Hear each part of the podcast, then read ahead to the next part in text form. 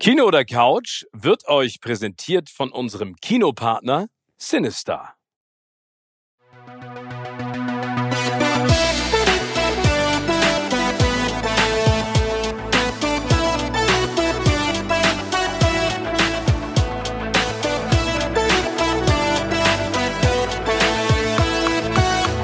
In meinem Podcast Kino oder Couch treffe ich jede Woche prominente Menschen aus den unterschiedlichsten Bereichen. Egal ob aus dem Sport, Musik, Kino, Serien oder Entertainment Business. Und gemeinsam sprechen wir über spannende Filme, Serien und das Leben. Und es wird die alles entscheidende Frage gestellt, Kino oder Couch.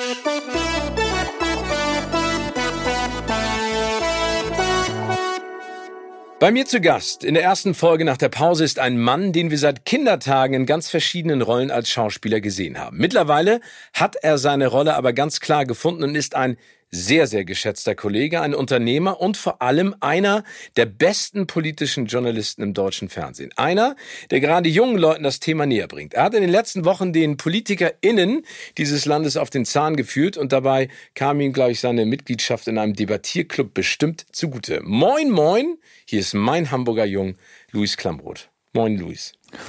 Moin Steven, ich freue mich. Grüß dich. Ich freue mich auch sehr.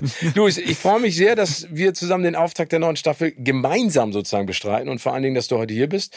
Du bist ja auch äh, hard to get. Bevor wir aber jetzt wie gewohnt mit deinem Lieblingsfilm und der Frage danach starten, wollte ich dir danken und das meine ich ganz im Ernst und von Herzen für deine Arbeit der letzten Wochen und Monate in diesem wirklich undurchsichtigen Politdschungel. Du machst da eine sehr, sehr wichtige und großartige Arbeit und äh, du leistest da äh, Dinge, vor denen ich absolut den Hut ziehe und ich freue mich, dass du es auch in Zukunft weitermachen möchtest und machst. Und ich möchte an dieser Stelle vor allen Dingen auch meine HörerInnen noch einmal ganz kurz sensibilisieren, denn Ganz im Ernst, am 26. September findet in Deutschland die Bundestagswahl statt und ich kann nur noch mal betonen, jede Wahlstimme hat die Möglichkeit, den Unterschied zu machen. Das heißt, du machst den Unterschied. Nutzt die Kraft eurer Stimme. Ich habe euch jetzt mal ein Beispiel mitgebracht, damit ihr mal seht, was für eine Dimension das erreichen kann und wo deutlich wird, wie wichtig die Stimme jedes Einzelnen ist. Wusstet ihr schon, dass in Deutschland circa 25 Prozent der Menschen bei der letzten Bundestagswahl nicht wählen gegangen sind? Zusammen wären diese 25 Prozent aber sogar vielleicht die stärkste Fraktion im Bundestag und würden die Regierung bilden. Also, auch deine Stimme hat diese Kraft mit zu entscheiden. Deshalb geht bitte wählen und macht den Unterschied. So, lieber Luis, das war mein Beitrag dazu. Ja, ich kann es nur unterstreichen. Das ist ja sozusagen das, was ich äh, mit meiner Arbeit auch so ein bisschen versuche, ne? die Leute dazu zu animieren, sich mit Politik auseinanderzusetzen und dann im besten Falle natürlich auch wählen zu gehen. Insofern äh, top, dass du das machst. Ja, top, dass du das machst. Mein lieber Luis, wir wechseln das Thema oder den Themenbereich vielleicht ein bisschen. Welches ist der Film deines Lebens oder dein Lieblingsfilm und warum? Also bei mir, ich muss vorweg schicken als kleiner Disclaimer, dass ähm, meine Lieblingsfilme sich auch über die Jahre natürlich äh, immer wieder ändern. Ne? Also insofern, äh, im Moment ist es ähm, wahrscheinlich äh, Ken Loach's ähm, Sorry We Missed You. Ich weiß nicht, ob du äh, den kennst oder davon schon mal gehört hast. Ist, den kenne äh, ich. Ein der kleiner, ist, ähm, feiner Film und äh, gar nicht so alt, ne? Ich glaube, der ist zwei, drei Jahre alt jetzt. genau, der ist ne? zwei, drei Jahre alt. Ein, ein sehr kleiner, aber feiner Film. Ich habe den auf dem Hamburger Filmfest äh, gesehen. Ich glaube, das war sogar die Eröffnung und war, bin mit so einer guten Laune, wie das dann so ist. Alle sind irgendwie da, man kennt äh, jeden und jede und geht dann zusammen ins Kino und äh, freut sich. Das war, glaube ich, auch so ein bisschen eine festliche Gala. Und dann kommt dieser Film und schlägt einem echt so in die Magengrube rein und äh, holt dann so auf den Boden der Tatsachen zurück. Das ist ein Film, da geht's um, um eine Familie, die hat äh, sozusagen in, in der Folge der Finanzkrise 2008 ähm, Schulden schu oder hat ganz viele Schulden. Der Vater muss jetzt äh, versuchen, versuchen, irgendwie Geld aufzutreiben und, und tut das, indem er für einen großen Versandhandel, aber auch andere Pakete ausfährt und sozusagen zu so einem eigenen Subunternehmer wird. Und in der Folge passieren immer mehr Dinge, in denen diese Familie und vor allen Dingen dieser Vater einfach unmächtig vor, vor dem System steht und immer mehr daran scheitert und diese Familie ähm, zerbricht. Und, und das ist ein Film, der, äh, der mich sehr berührt und äh, den ich jetzt auch schon, ich weiß nicht, zwei, drei, vier Mal geguckt habe und jedes Mal äh, treibt er mir Tränen in die Augen und jedes Mal äh, sozusagen lässt er mich wieder neu darüber nachdenken, ähm, was eigentlich alles so falsch läuft und das, äh, das, das ist so sozusagen deswegen. Also äh, gesellschaftlich ich, falsch läuft, ne? Also sozial. Gesellschaftlich genau. falsch läuft, ja. Das ist ja, das ist ja was Ken Loach immer macht. Das ist ein, ein britischer Regisseur, der ähm, immer sozial, äh, Sozialdrama. Das klingt irgendwie so, das klingt irgendwie doof, weil nee, klingt kitschiger weil, als es ist, ne? Also finde genau. ich klingt, klingt viel kitschiger als es ist, aber im Grunde genommen ist es, dass er immer so untere Mittelschicht ähm, porträtiert, aber eben auf Augenhöhe. Es ist nicht so ein, so ein Armuts Porno, äh, den man mal, den man manchmal im Fernsehen sieht, wo irgendwie draufgehalten wird, da sind arme Menschen, guck mal hin und äh, was machen die für lustige oder wie auch immer Dinge. Ganz und gar nicht, sondern Ken Loach äh, total einfühlsam, auf Augenhöhe beschreibt er eben die, die Struggles, äh, die Schwierigkeiten, die dann die Menschen haben, ähm, die finanziell ähm, einfach nicht so gut aufgestellt sind. Und und, und, und zeigt auch immer, und das finde ich so ein, jetzt, sorry, jetzt mache ich einen großen Bogen, aber ja. Äh, ganz ähnlich wie Anna Meyer, eine Journalistin von der Zeit, die äh, ein Buch geschrieben hat, Die Elenden, da geht es um, um das System Hartz IV, ähm, zeigt, zeigt auch Ken Loach sozusagen, wie kann jeder und jede ganz schnell in so ein System reinrutschen und da auch nicht mehr rauskommen und dann so unmächtig davor stehen.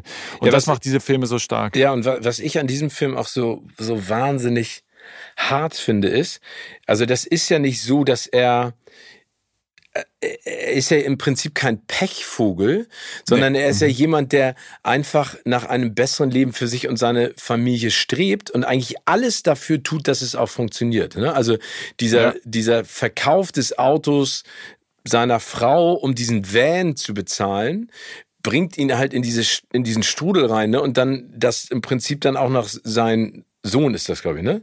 Mhm, dann, so, genau. dann auch noch anfängt zu rebellieren. Also was ich so, was ich so, ich stelle mir das immer so vor, wie in einen Fluss reinfallen und der Typ kann super gut schwimmen, aber kommt gegen diese Strömung nicht an, ne? Und dann fällt ja. irgendwie noch was dazu und er versucht das noch zu und du merkst, wie so die Kräfte schwinden, weil er einfach irgendwann gar keine Möglichkeit mehr hat, das zu kontrollieren. Und was ich an Ken Loachs Film auch beeindruckend finde, ist, er nimmt ja eigentlich immer Leute, die man nicht kennt. Also die Leute, ja. die vor die Kamera kommen, sind ja jetzt keine, sag ich jetzt mal, Brad Pitts dieser Welt, sondern es sind immer unbekannte Schauspielerinnen und Schauspieler und auch manchmal Leute, die, sag ich mal, gar nicht schauspielerisches Talent oder Ausbildung mhm. haben, sondern mhm. einfach mitmachen. Und das macht es dann noch härter, finde ich, ne? weil die das einfach mit einer ganz anderen Magie noch auf die Leinwand bringen. Und ähm, ich muss ganz ehrlich sagen, das ist auch so ein Film, äh, und das ist ja noch viel schlimmer, egal wie, du es gesagt hast, wenn du mit so einem Hoch, mit so einer guten Stimmung in mhm. so einen mhm. Film gehst, dann haut ein das noch mehr um. Ich wusste im Prinzip ein bisschen, auf was ich mich einlasse, aber ich bin danach auch so völlig desillusioniert rausgekommen. Und, und dann stellst du dir genauso, wie du es gesagt hast, ganz, ganz viele Fragen. Ist es ja, denn, das ist, genau, das ist das, das, das ist das Tolle, finde ich, an, an Ken Loach Film. Auch I, Daniel Blake ist noch ein anderer Film ja. von ihm. Da geht es um, äh, sozusagen genau um, äh, also spielt in England, aber äh, um Arbeitslosenversicherung, Arbeitslosengeld und so weiter. Und das, ähm, das ist das Tolle eben, dass der, du gehst raus, du, und du machst dir Gedanken über das System, dein Leben, deine Rolle in diesem System.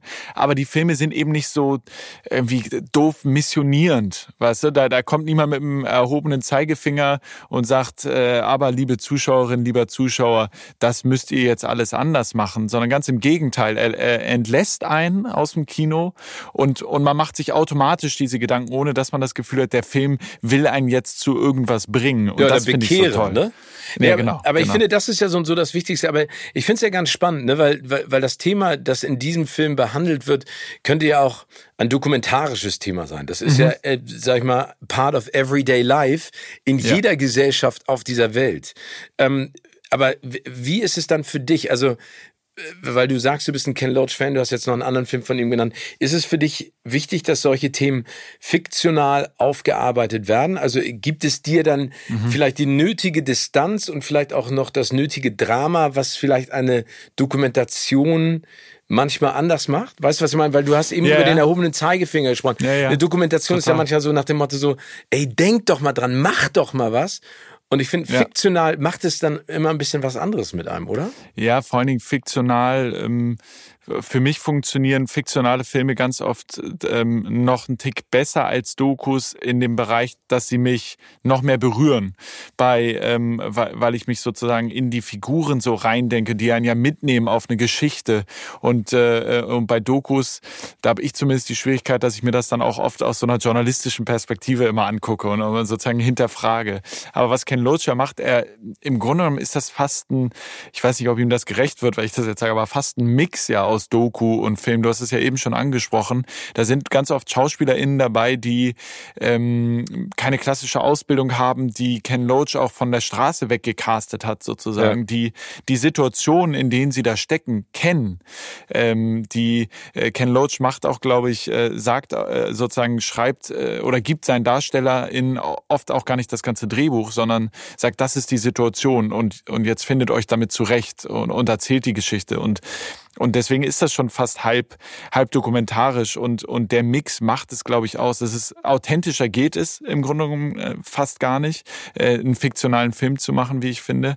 Und er nimmt dann dann immer mit auf die Reise. Und klar, die Tricks, die es, die es bei so, bei solchen fiktionalen Filmen gibt, die, die man bei Dokus nur sehr dosiert einsetzen kann und sollte. Also mit Musik, mit, mit äh, sozusagen Licht äh, und solchen, so Stimmung zu erzeugen, das kannst du natürlich im, im Fiktionalen viel besser machen und äh, in der Doku solltest du zumindest aufpassen und wie du ja, sowas einsetzt. Ne? Obwohl da, da ist auch ganz spannend, da gibt es jetzt mehrere auch laute Stimmen aus dem Dokumentarfilmbereich, die alle sagen, dass der Druck auf DokumentarfilmerInnen auch immer größer ja. wird, weil die sagen, Kann die Qualität, singen, ja. ne, also du kannst, kannst du auch gleich mal was dazu erzählen, aber dass der Druck immer größer wird, dass die Qualität halt nicht mehr dieses grobkörnige Undercover-Stylische sein darf, sondern dass der Qualitätsanspruch der ZuschauerInnen oder auch der ProduzentInnen oder wer auch immer, mhm. dass sie sagen, da muss auch ein hohes Maß an Qualität gewährleistet sein, weil sonst guckt sich das keiner mehr an. Und das ist ja auch wieder absurd, ne? Dass sich dann sozusagen der fiktionale, Total. inszenierte Bereich auf den eigentlich eher rohen Bereich so auswirkt. Total. Wir haben, also ich äh, habe noch so eine kleine Produktionsfirma, mit der wir auch äh, Dokus äh, produzieren und wir kriegen das ja auch mit, dass die der Druck bei den Sendern und Streamern viel höher wird. Einmal, weil es natürlich viel viel mehr Konkurrenz gibt, äh, da durchzustechen durch dieses durch dieses durch diese Flut an Dokumentationen, die es gibt. Und dann gibt's eben auf der einen Seite eben genau das, was du sagst, also sozusagen Look and Feel, ja, dass das äh, dass das nach High Quality äh, aussieht ähm, und auch gemacht gemacht ist. Und dann gibt's aber auch den Druck, dass sich manchmal Redaktionen wünschen, äh, fast wie so ein Drehbuch äh, vorher schon zu haben. Aber Doku funktioniert eben anders. Man kann nicht vorher sagen, das äh, passiert, dann passiert das, dann äh, sagt der Protagonist jenes, dann kommt die Protagonistin und macht Folgendes. Das funkt so funktioniert's ja nicht. Äh, aber Redaktionen wünschen sich das oft, weil sie so eine Sicherheit äh, haben wollen, dass wenn man in eine Recherche reingeht, äh, am Ende ähm, XY rauskommt. Ja. Und ähm, da, das ist oft gar, ja gar nicht zu erfüllen. Und da braucht's halt dann mutige Redaktionen, die das Vertrauen haben zu AutorInnen, ProduzentInnen, die dann sagen, pass mal auf, ihr habt ein Thema, Thema. Ihr habt das auch schon anrecherchiert und wir gehen jetzt die Reise mit euch mit und gucken dann, wo sie endet, wissen aber gar nicht, wo sie endet von Anfang an. Und ich glaube, das ist ein, äh, das ist tatsächlich ein großes Problem, ähm, dass, äh, dass da immer mehr ähm, ja so so angstbehaftet äh, in so äh, in so Doku-Drehs reingegangen wird. Aber weil, ich verstehe daran immer noch nicht und das ist ja bezieht sich auf Fiktion und auch Realfilm oder oder Dokumentation, dass am Ende ja die Geschichte bei allem ausschlaggebend ist. Ne? Ja. Also egal wie du die SchauspielerInnen ausleuchtest oder auch das Doku-Thema angehst. Mhm. Am Ende geht's ja um die Geschichte, die du erzählst. Und das sehe ich ja auch immer wieder bei mir. Ich gucke ja wirklich viele Filme und Serien und ich habe ja auch mhm. wirklich viele Freunde in diesem Bereich, dass am Ende zählt für mich nicht der Special Effect oder CGI von Michael Bay. Darauf lasse ich mich natürlich auch ein. Ich weiß dann, was da mhm. passiert. Aber am Ende will ich ja in irgendeiner Art und Weise berührt werden. Ob jetzt die Emotion ja. Traurigkeit oder Fröhlichkeit da angetriggert wird, das ist ja egal. Aber de deswegen ist, ist für mich diese Bewegung manchmal nicht nachvollziehbar. Ja, es ist, glaube ich, ähm, sozusagen auch eine Gesamtentwicklung, dass Medien insgesamt selbst bei Tik, also selbst äh, bei TikTok, die Videos werden, haben so eine hohe Qualität mittlerweile. YouTube brauchen wir gar nicht anfangen. Ich meine, da sehen wir so high-end gedrehte kleine Clips, die so aufwendig produziert sind, ähm, bei denen aber normale UserInnen gar nicht mehr sozusagen, die, die wissen ja nicht, was für ein Aufwand dahinter steht ganz oft, sondern erwarten dann einfach diese Qualität ja. immer in jedem Bewegtbild, was sie sehen. Und das überträgt sich dann auf die anderen Bereiche auch. Aber zum Beispiel, um nochmal auf Ken Loach zurückzukommen, der macht ja eine ganz reduziert, reduzierte Filme. Das macht er natürlich auch extra und das passt auch zu den Themen, die er, die er behandelt in seinen Filmen. Aber da ist ganz wenig Lichtsetzung. Das ist äh, fast nur mit Handkamera gedreht. Das wackelt mal da ist ja, aber es mal zu dunkel. Es, ne? Aber du spürst es, genau. genau. Ich, äh, du, du, sozusagen, du bist dadurch ganz nah dran. Und wenn es dann, wenn das jetzt so high-end overproduced wäre, äh, noch tausend Filter drüber, äh, dann, dann wärst du auch weiter weg von der Geschichte. Insofern bin ich ganz bei dir. Äh, am Ende hängt es, hängt es an den ProtagonistInnen und an der Geschichte äh, und, und alles andere kommt so on top. Ich hätte da noch eine Frage an dich, weil du eben gerade auch einmal gesagt hast, dass du aus dem journalistischen Blickwinkel dir Dokus mhm. anguckst. Mhm du bist ja nun wirklich auch ein Multitalent. Du hast ja auch eine, eine Schauspielkarriere weiß äh, hinter dich an den Nagel gehangen. An den Nagel gehangen. ähm, aber guckst du dir denn dann äh, auch so einen Film wie bei Ken Loach auch aus der Schauspielersicht an? Oder ist das etwas, was du sagst, was dir völlig fern liegt mittlerweile? Ja, ich immer weniger tatsächlich äh, gucke ich mir Filme ähm, an und und denke, ah, wie haben die das gemacht oder ah, der Schauspieler macht das so oder ähm, der Schnitt war jetzt aber komisch. Das das passiert mir immer weniger. Es war eine Zeit lang kam ich da gar nicht von weg, so, weil wenn man einmal hinter den Kulissen war, ähm, dann ist es schwierig, sich sozusagen ganz unvoreingenommen auf auf einen Film einzulassen. Aber bei und ich merke daran dann meistens, wenn ich nicht auf diese Dinge achte, dass der Film einfach richtig gut ist, dann kriegt er mich total. Und wenn ich merke, ich fange an zu gucken, ah, da war jetzt ein Achsensprung drin oder äh, da ist aber irgendwie overacted und was weiß ich, dann, dann ist der Film auch meistens nicht so gut. Zumindest finde ich ihn dann nicht so gut. Ähm, ja, wenn aber, man sich ablenken lässt, ne? Durch, durch weil man, die, genau, Dinge, weil, man, weil man genau. sich ablenken lässt, die, die irgendwie eigentlich nichts äh, damit zu tun haben sollten. Aber ähm, mittlerweile ähm, kann ich so zum Beispiel, also sozusagen fiktionale Filme äh, ganz entspannt gucken und mich auch drauf einlassen, ähm, wenn ich dann im Kino sitze und, äh, und nicht jemand neben mir so laut Popcorn isst. Das magst du nicht, wenn jemand laut neben dir Popcorn ist. Dann dürfen wir nicht, weil ich hau mir immer so viel Popcorn rein. Ich esse es nicht laut, aber ich hau mir richtig Popcorn rein. Ich weiß doch, dass du gerne Popcorn isst. Ich habe es ja auch schon gehört.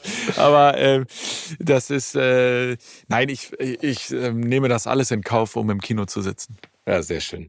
Ähm, Gibt es noch einen anderen Film, den du nennen könntest, der, weil du gesagt hast, das verändert sich? Also ich weiß, dass du auch ein Fan von Victoria bist, bin ich auch, aber ja. es gibt ja auch noch einen anderen Film, den du sehr schätzt. Äh, ja, aber äh, jetzt, wenn du schon Victoria erwähnst, dann muss ich ja einmal noch ein kleines Loblied auf diesen Film. Äh, auch also diesen, Sebastian Schipper, Sebastian ja. Schipper hat die Regie geführt, er hat zu Recht ganz viele Preise eingehamst, weil in einem Shot 134 Minuten Unfassbar. zu drehen. Unfassbar. Also können wir ja ganz kurz, wer das noch nicht weiß, ne, aber Victoria ist, glaube ich, so das Standalone-Dings mhm. nach auch dem Film von äh, Sam Mendes mit, äh, hier wie hieß der, 1912. Ähm, ja, ja, ja. Äh, Wahnsinn. Also ein One-Shot, ah, es geht im Prinzip um, um vier Jungs, äh, die, die treffen eine, eine junge Dame und verbringen mit ihr, äh, sag ich mal, eine Nacht und einen Morgen mhm. äh, in Berlin. Und das ist echt äh, der, der absolute Hammer der, der absolute Hammer. Ich habe die durfte äh, den Film bei der auf der Premiere, Weltpremiere war das, glaube ich, bei der Berlinale sehen. Und ich behaupte bis heute, ich hätte die Standing Ovations angefangen. Also ich, ich bin ja? im Kino aufgestanden. Ja, ja, ich bin im Kino aufgestanden und äh, und habe geklatscht. Das habe ich vorher, glaube ich, auch noch nie gemacht. Ähm, aber ich war so weggehauen und geflasht von diesem Film.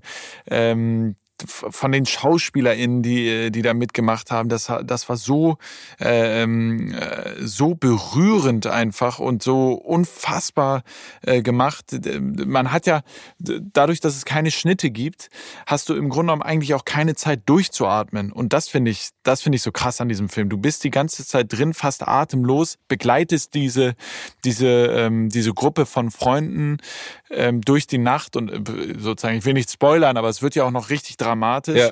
Und dann, äh, und dann setzt natürlich auch sofort die Faszination ein, äh, wie haben die, wie haben die das gemacht? Und ich durfte dann, ich habe mir den Film auch, glaube ich, drei, vier Mal schon angeguckt und durfte dann mal äh, bei einem Gespräch lauschen, ähm, wo der Regisseur äh, äh, Schipper dann auch erklärt hat, wie sie es gemacht haben. Und das fand ich einfach auch total faszinierend. Haben die es nicht also, dreimal gedreht, glaube ich? Dreimal. Die haben's, ne? Ja, Oder? genau. Die haben es dreimal gedreht. Äh, und, Oder ähm, zweimal versucht und dann beim dritten Mal hat es geklappt. So ist es genau, so, weil da, da musst du natürlich super viel koordinieren. Die fahren ja durch ganz Berlin. Also die drehen an einem Stück, es wird nicht geschnitten, die fahren durch Berlin, die Kamera begleitet die die ganze Zeit. Es gibt mehrere Locations. Und vor allen Dingen, ähm, was ich nicht wusste, ich weiß nicht, ob, ob du das wusstest, ähm, dass die, das Schipper reingeredet hat die ganze Zeit. Ach so, äh, nee, und im Nachhinein, ja, im Nachhinein seine Stimme rausgerendert äh, hat, also sozusagen rausgenommen hat, ähm, äh, um Regieanweisungen zu geben. Äh, sozusagen. Ach, er sitzt dann ja mit geil. denen zum Beispiel im Auto, hat sich im Kofferraum gelegt, ja, oder auf die Rückbank äh, zu den Füßen und, und redet die ganze Zeit rein und sagt dann irgendwie, ähm, also ich weiß nicht, was für Regieanweisungen er gegeben hat, aber sagt dann äh, Freddy, also Frederik Lau, ähm, so jetzt jetzt aussteigen oder guck noch mal darüber oder sag noch mal Folgendes und so und äh, äh, so hat das dann funktioniert. Ja. Geil. Also, also ich habe nur gelesen, was ich auch so, also die, die Produktionslogistik, die dahinter steckt, ne? mhm. ne? weil die haben natürlich die ganze Zeit gedreht und es gibt, glaube ich, keine Kamera, die das akkutechnisch schafft, so lange zu drehen. Ja. Das heißt, alleine Akkuwechsel zu machen, ne? Oder die ja, Schärfe ziehen, das ist ja, genial. Also, aber zu Recht ein absoluter äh, toller Film. Aber auch da wieder, du kannst auch einen One-Shot drehen und die Geschichte ist scheiße und du guckst dir ja. das Ding nicht an, ne? Aber da, äh, wie genau. du schon sagst, reißt es mit. Also, äh, wie gesagt, durch Leute wie Freddy Lau, das macht einfach so einen Bock. Ja, aber, aber Freddy Lau, ehrlicherweise, der muss einmal der muss einmal traurig gucken und dann hat er mich schon. Das ist auch, das ist, der ist einfach zu gut. Der ja, der ist, ja, aber in beide Richtungen. Ne? Also ich habe einfach, ja. der, der, also ich meine, was der einfach macht, der hat, der, der, der hat so ein Geschenk gekriegt. Ne? Der hat dieses Talent und ich finde, der hat so eine Furchtlosigkeit in allen ja. Dingen, die er macht und die er tut und vor allen Dingen, ähm, also Respektlosigkeit im Positiven. Ne? Also ich glaube, dem sagst du, ey, du springst jetzt da runter, landest auf dem mhm. Pferd und reitest und dann am Ende springst du auf dem Flugzeug. Der macht das einfach. Ich glaube, der sagt einfach, gut, ich guck mal, ob ich das hinkriege. Ja. Und das finde ich, das, genau. das merkst du auch äh, all deinen Figuren an. Ja, du, du spürst, äh, du spürst bei Freddy Lau, finde ich, dass der keine Angst hat. Genau. Und so also völlig angstfrei spielt, äh, ohne äh, Eitelkeit, ohne sonst irgendwas, sondern er spielt einfach und das ist, äh, das ist einfach wunder, äh, wunderschön zu sehen. Finde ich auch. Bevor wir zu Serien kommen, aber da ist noch ein Film, glaube ich, der, der, der dich auch mitgenommen hat. Ja, es, es, es gibt äh, sozusagen, ich glaube auch fast alle Filme, äh, fast alle Filme mit äh, Maria Cotillard. Äh, äh, also bist du wahrscheinlich auch großer Fan, da bin ich ja wahrscheinlich Fan. nicht alleine auf dieser Welt. aber der Geschmack von Rost und Knochen ist Darf ich da ganz kurz, bevor ja. du was dazu sagst? Der Film hat mich also ich krieg Gänsehaut, wenn ich darüber mhm. spreche mhm. und ich krieg ein Kloß im Hals, weil der Film hat mich so unfassbar berührt. Das mhm. schaffen nicht viele Filme, aber der hat mich, wie wir in Hamburg sagen würden, richtig Kiel geholt. Ne? Also ja, der, der, ja. ich, äh, aber erzähl mal, worum es geht, weil das ist äh, ja. ja, das ist die, die Handlung ist ja, das ist ja auch das Spannende an dem Film, ist, die Handlung ist ja, wenn, wenn ich das jetzt erzähle, dann, da ist sozusagen gar nicht so ein richtiger Spannungsbogen äh, vordergründig drin, sondern die Spannung kommt über die Emotionen in diesem genau. Film. Ähm, und, und das ist auch das Schöne. Es ist natürlich auch wieder ein Film, wie du schon sagst, der einen äh, komplett komplett runterzieht. Also es ist wirklich kein Film, den man irgendwie gucken sollte, wenn man danach noch feiern gehen will, ähm, sondern genau wie bei Ken Loach auch einer, der, äh, der einen erstmal zum Nachdenken bringt, auf einer ganz anderen Ebene, ne? auf einer, auf einer so einer sozusagen emotionalen Ebene für, für einen selber. Äh, ich war da danach so ich habe den zwar auch mit Freunden geguckt, aber danach ist man, finde ich, erstmal ganz bei sich alleine ja. und, und denkt über, äh, über Dinge nach. Aber es geht in dem Film ähm, geht es äh, um, um, um, um einen Mann und eine Frau, also um Marion Cotillard und ähm, Matthias Schönherz. Ähm, ja, genau, Matthias Schönherz. Ähm, Maria Cotillard ist, äh, wie nennt man das, Tiertrainerin? Ja, genau. Sie, so? sie, ja, ja, ich glaube, Schwertwahl, ne, oder so, also ist genau. Sie, genau so sozusagen in einer dieser Erlebnisparks, wo dann Wale ähm, sind und, und vor Publikum schwimmen, rumhüpfen. Ähm, und ja, sie hat, sie bekommt irgendwann einen ähm, ja, hat sie einen, hat sie einen Unfall. Ich glaube, das, das, das spoilt, äh, spoilt ist gar nicht. Sie nee. hat einen Arbeitsunfall und, und verliert beide ähm, Unterschenkel. Äh, die werden, die werden amputiert. Ähm, und, und, und gleichzeitig freundet sie sich äh, an mit, mit Ali, so heißt er im Film, ähm, der mm, aus einem ganz anderen Umfeld kommt, der irgendwie Türsteher ist, äh, roughe Jobs gemacht hat. Ja, der ist äh, mittellos, ne? Oder also, Sicherheitsfirma, der ist mittellos, genau, genau ja. Ein, ein Wach, ich glaube, er ist Wachmann äh, ja. sogar und ähm, äh, und, und der dann aber auch äh, sozusagen, ich glaube, er installiert Überwachungskameras äh, für eine Firma und denkt, er erfährt dann auch, das kann ich jetzt nicht spoilen, aber wofür diese Überwachungskameras überhaupt ähm, benutzt werden später im Film. Aber es ist eben die Geschichte zwischen diesen beiden.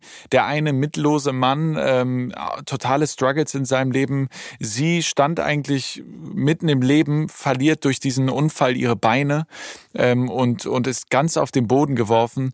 Und diese, diese beiden Menschen finden sich und, und, und in ihren Struggles finden sie zusammen. Und das ist so, das ist so eine intensive ähm, Begegnung zwischen den beiden, die, ähm, die, die auf einen übergeht als Zuschauer. Ich, ich beschreibe das gerade so doof, sorry, aber das ist. Nein, überhaupt nicht. Nein, also ich finde, das ist ja, also äh, bei, bei Matthias Schönards Figur merkst mhm. du einfach, der, der hat so im Prinzip die Hoffnung aufgegeben. Ne? Ja. Sein Ziel ist ja. es, sich so ein bisschen durchzukämpfen. Der hat auch noch einen Sohn und für ihn ist so, sozusagen jeder Tag ein Kampf und jeder Tag, den er sozusagen gewinnt, ist für ihn ja. Äh, gut, aber er weiß, dass es am nächsten Tag weitergeht. Und er trifft dann halt, Marion Cotillard ist ja eine, eine unfassbar attraktive Frau. Ne? Also ich finde mhm. das jetzt schön, mhm. schön schmälert das, finde ich. Die ist einfach eine, ist eine, eine äh, ja. wirklich eine Wahnsinnsfrau Unfassbar. von Ausstrahlung. Das merkst du in diesem Film auch. Und vor allen Dingen dann, ähm, als er ihr begegnet, ist das für ihn ja so, dass er zum allerersten Mal Glück hat und das gar nicht fassen kann, ne? Und, ja. und, und dann dieses Verweben der Emotionen und was dann da passiert. Ich find's auch super. Also wie du schon gesagt hast, es ist jetzt keine Geschichte, wo du sagst, wow, da hat sich jemand was ganz Neues ausgedacht. Mhm. Aber diese Intensität und da auch wieder die schauspielerische Leistung und das, was rübergebracht wird, das ist, also das hat mich so berührt und hat mich auch so zum Nachdenken gebracht. Wahnsinn. Wahnsinn. Ja, das ist, ich, also deswegen, ich Marion Cotillard ist auch eine meiner Lieblingsschauspielerinnen, also mit Abstand die ähm, auch Macbeth, der ist jetzt schon ein bisschen älter, der Film, aber da gibt's eine Szene, da ist die Kamera, ich glaube, fast anderthalb Minuten und das ist schon wirklich lang. Also es ist auch ein One-Shot äh, auf ihr drauf und sie kommt, sie spielt alle Emotionen durch von von Glück zu, zu ähm, sozusagen sauer sein, zu äh, tiefer Trauer und all das passiert nur in ihrem Gesicht äh, und du und du gehst mit ihr alle diese Emotionen durch. Das ist, glaube ich, die so für mich fast eindrucksvollsten anderthalb Minuten, ähm, die ich die ich je von einer Schauspielerin gesehen habe. Ähm, die ist einfach eine Schauspielerin der völligen Extraklasse ja. und ich, ich, ich renne in jeden Film rein, in dem sie mitspielt. Ich finde sie auch super. Da gibt's auch noch eine Szene, die ich äh, dir dann nahelegen kann, aber den Film hast du bestimmt auch gesehen, äh, The Marriage Story mit Scarlett Johansson, Adam Driver ja. und Laura Dern. Und da gibt's ja auch diese Szene, wo Scarlett Johansson bei Laura Dern sitzt, bei der sozusagen, mhm. was ist sie, Scheidungsanwältin, ne? Ja, Laura Dern. Ja, und ihr dann davon erzählt und auch ich glaube, ich weiß gar nicht, wie lange die Szene ist, zwölf Minuten. Und ich habe auch das Gefühl, es ist nur eine Kamera. Und auch von dieser himmelhoch jauchzenden Frau komplett abdriftet in diese verletzte, wütende, äh, frustrierte Ehefrau, die nicht mehr weiß, was mit ihrem Mann passiert ist. Und da habe ich auch da gesessen und gesagt, ey, so, das so darzustellen, genauso wie bei Marion Cotillard, das ist Ex, das ist Champions League, ne? Das braucht man gar nicht drüber zu reden. Das ist Wahnsinn. Champions League, vor allen Dingen, wenn man auch weiß, ähm, also ich, ich kenne es ja auch, äh, da stehen ja 25, 30 Leute um einen rum. Alle starren auf dein Gesicht. Und dann heißt es so, und jetzt äh, fang mal an zu weinen und oder oder äh, in den jetzt bei den beiden Beispielen, die wir besprochen haben, geh alle Emotionen durch und und das das hinzubekommen, da musst du ja so bei dir sein, ähm, das ist unfassbar. Also das das kannst du ja auch nicht nur über reine Technik machen, sondern da musst du ja ähm, also es ist ja nicht ein reiner technischer Vorgang, das, da musst du dich ja reinfühlen und denken. Das ist schon wie war das schon sehr für dich? Äh, damals, meinst du? Ja. Im, äh, ja ich Das war, klingt also, immer so, wenn du sagst damals, als wenn wir über ein anderes Leben sprechen. Also, aber das ist ja Teil, Teil deiner na, Karriere. Bedingt, irgendwie, ja. Nein, Ja. Ich, ich war, ich sag damals, weil ich da 13, Ja, ja. Na, äh, also beim Wunder genau. von Bern war ich äh, 12 oder 12, glaube ich sogar, als wir es gedreht haben. Das ist, ähm, da, da war ich halt ein Kind. Und das ist, glaube ich, nochmal was ganz anderes, weil da spielt man auch ohne Angst. Das einem, man macht einfach und denkt nicht nach, reflektiert nicht, was man da macht. Und das ist, glaube ich, das große Geschenk war das damals. Ähm, heute würde es mir viel, viel schwerer fallen, weil ich immer reflektieren würde, wie wirkt das gerade, wie sieht das in der Kamera aus, ähm, was passiert da. Aber als Kind spielst du ja so komplett frei von der Leber und machst einfach, wie du, wie du denkst. Und entweder du kannst es oder du kannst es halt nicht so gut. Ähm, und ich hatte halt das Glück, dass ich es, glaube ich, damals äh, ganz gut konnte. Du und, konntest es sehr gut. Ja, äh, danke. Ich glaube, du die, kannst es auch immer noch sehr gut.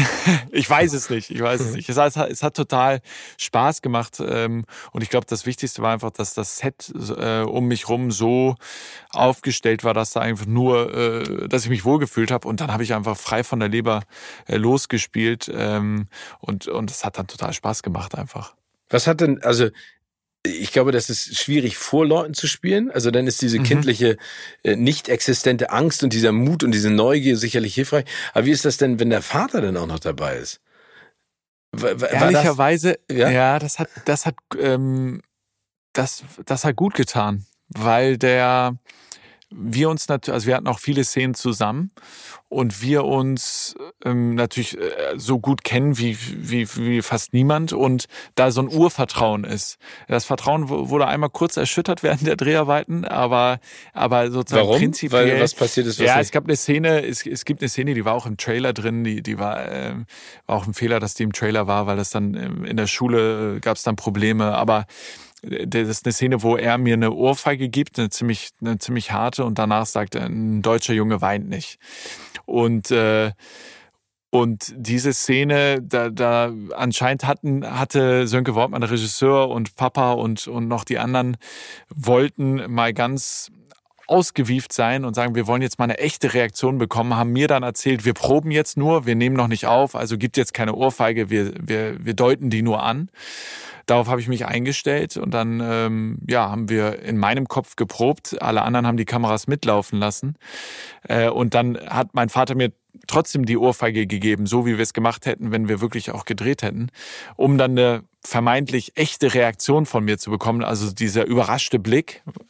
Ähm, äh, der kam dann gar nicht von mir, sondern ich meinte, ey, das war aber nicht abgesprochen. Ich dachte, wir proben nur. äh, und, da war ich dann äh, völlig sauer zu Recht. Da war ich völlig zu Recht sauer. Mein, mein Vater hat noch heute ein schlechtes Gewissen, äh, wenn er die, er wird ja diesen Podcast wahrscheinlich auch hören, äh, dann wird er wieder ein schlechtes Gewissen haben. Ich war auch einen Liebe halben Grüße Tag, an Peter. Äh, ja, liebe Grüße. Ich war, ich war einen halben Tag äh, richtig sauer, ähm, weil das ist natürlich so ein Vertrauensverhältnis, das sollte, also das so leicht aufs Spiel zu setzen, das ging dann alles. Ne? Ich äh, sozusagen, wir haben es dann äh, am, am Nachmittag dann nochmal gedreht und war auch alles gut. Ähm, aber prinzipiell macht es das natürlich einfacher, wenn jemand am Set ist, der dem du so vertraust, mit dem du so natürlich spielen kannst. Ähm, und, und es gab, gibt zum Beispiel in dem Film eine Szene, in dem mein Vater zum ersten Mal von seiner Erfahrung als Kriegsgefangener erzählt. Und wir sitzen am Küchentisch und er schneidet, eine, also schneidet so Kartoffeln und erzählt dabei. Und für mich, ähm, ich hatte meinen Vater bis dahin, glaube ich, noch nie weinen sehen. Und auf einmal sehe ich meinen eigenen, ja, echten Vater weinen äh, am Tisch. Ne? Das hat er gespielt.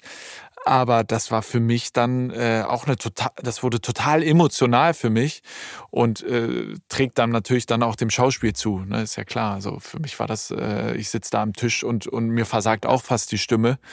Ähm, äh, in echt, aber auch eben fürs Schauspiel dann. Und, und, und insofern hat das total geholfen und hat auch total Spaß gemacht. Also ähm, wäre auch komisch gewesen, wenn ich äh, als Zwölfjähriger da nicht die ganze Zeit meine Eltern irgendwie dabei gehabt hätte und, und so hat mein Papa auch noch Geld dafür bekommen, dass er dabei war. ja, aber, aber wie gesagt, ich glaube, das ist ja, also dein Vater ist ja auch wirklich, Peter Lohmeier, ein wirklich toller Schauspieler und auch, äh, ich habe den da ja auch bei uns in der Ecke, wo wir wohnen, ein paar Mal schon gesehen. Mhm. Wir sind kreuzen da ja immer noch zwischendurch die Wege. Du bist ja auch in der, in der Hood aufgewachsen, in der mhm. ich jetzt wohne. Ähm, nein, aber ich, ich, ich stelle mir das immer, also ich glaube, das ist ja das Verhältnis zu dem eigenen Vater ist ja äh, oder zur Mutter ist ja immer ein besonderes. Ne? Also ja. man will ja, ja, nicht nur mit den spielen, sondern man will ja auch dieses stolze Gefühl Klar. spüren. Ja. Ne? Also diese, ey, wow, ich, das finde ich toll. Und das, das ist ähm, etwas, was mich immer noch total emotionalisiert, weil äh, ich das ganz schwierig finde. Weißt du, was ich meine? Mhm.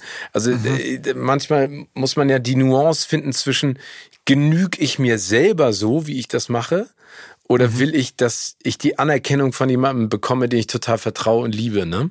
Mhm. Und ich glaube, das ist, das ist dann vielleicht auch in so einer Situation noch extremer, weil mein Vater äh, keinen Bezug hat jetzt arbeitstechnisch zu dem, was ich mache. Mhm. Also der guckt sich das ja. natürlich an und ich freue mich auch, dass er das macht. Aber bei euch ist das ja noch viel intensiver von der Auseinandersetzung. Total. Und es kommt ja noch ein, noch ein Level dazu äh, bei uns, ähm, dass die Betrachtung von außen, die man ja nie außen vor lassen kann, nämlich die, ja, Luis, ähm, du machst das doch alles nur, weil dein Vater Peter Lohmeier ist ah, oder äh, weil dein Vater Schauspieler ist. Ja, so, zum Teil stimmt das natürlich. Klar, ich hätte nie im Wunder von Bern mitgespielt, wär, oder nie mit der Filmwelt in Berührung gekommen, wäre mein Vater nicht Schauspieler. Also ja, aber darf ich dir kurz dazu ja. was sagen? Ich meine, mein Vater ist Arzt, meine Mutter ist Journalistin. Logischerweise in der Auswahl der Jobs, die ich mir vorgestellt habe nach der Schule, waren das natürlich Dinge, die in den Top 3 standen. Klar. Das ist, ja. da, also, da kann mir doch keiner erzählen, das ist genauso wie beim Bäcker, genauso wie beim Banker, genauso wie beim, mhm. keine Ahnung, Tiertrainer. Du wirst ja beeinflusst, oder beim Musiker, du wirst ja beeinflusst durch die Umf, äh, ich meine, hier Johann Total, König, ja. einer der größten Galeristen äh, der Gegenwart, ja. Deutscher, der hatte früher, äh, keine Ahnung, Andy Warhol bei sich zu Hause, weil seine Eltern ihn kannten. Logisch, dass er Klar. was mit Kunst macht. Deswegen verstehe ich immer von diese Diskussion von außen nicht. Ja, ich ich bin da äh, vollkommen bei dir, aber das hat, äh, also sozusagen, ich glaube, das kann man nicht so ausblenden oder ich konnte das Nein, lange nicht ausblenden und auch, ich meine, ich habe ja damals ähm, auch Preise gewonnen, eine goldene Kamera und so weiter ähm, und habe das war, äh, da habe mich auch immer total gefreut. Aber als ich jetzt ähm, vor ein paar Jahren den, äh, da habe ich den Fernseh, Fernsehpreis gewonnen mhm. ähm, für für eine Sendung, die ich die ich moderiert habe auf, auf NTV, genau. Ähm, das war dann nochmal so ein so emotionaler Moment für mich, weil ich da gemerkt habe, wow, jetzt bekomme ich auch von außen eine Anerkennung für meine Arbeit, die nichts mit meinem Vater zu tun hat. Und da ist mir die überhaupt sozusagen diese Außenwahrnehmung nochmal so klar geworden, weil ich da gemerkt habe, uff, das hat mir wohl doch ganz schön zu schaffen gemacht, dass zumindest von außen vieles immer gesehen wurde als mit alles, was ich tue, hat mit meinem Vater zu tun. Und jetzt ähm, Papa in allen Ehren, aber sozusagen mit dem Journalismus, den ich jetzt mache, hat er jetzt nicht mehr ganz so viel zu tun.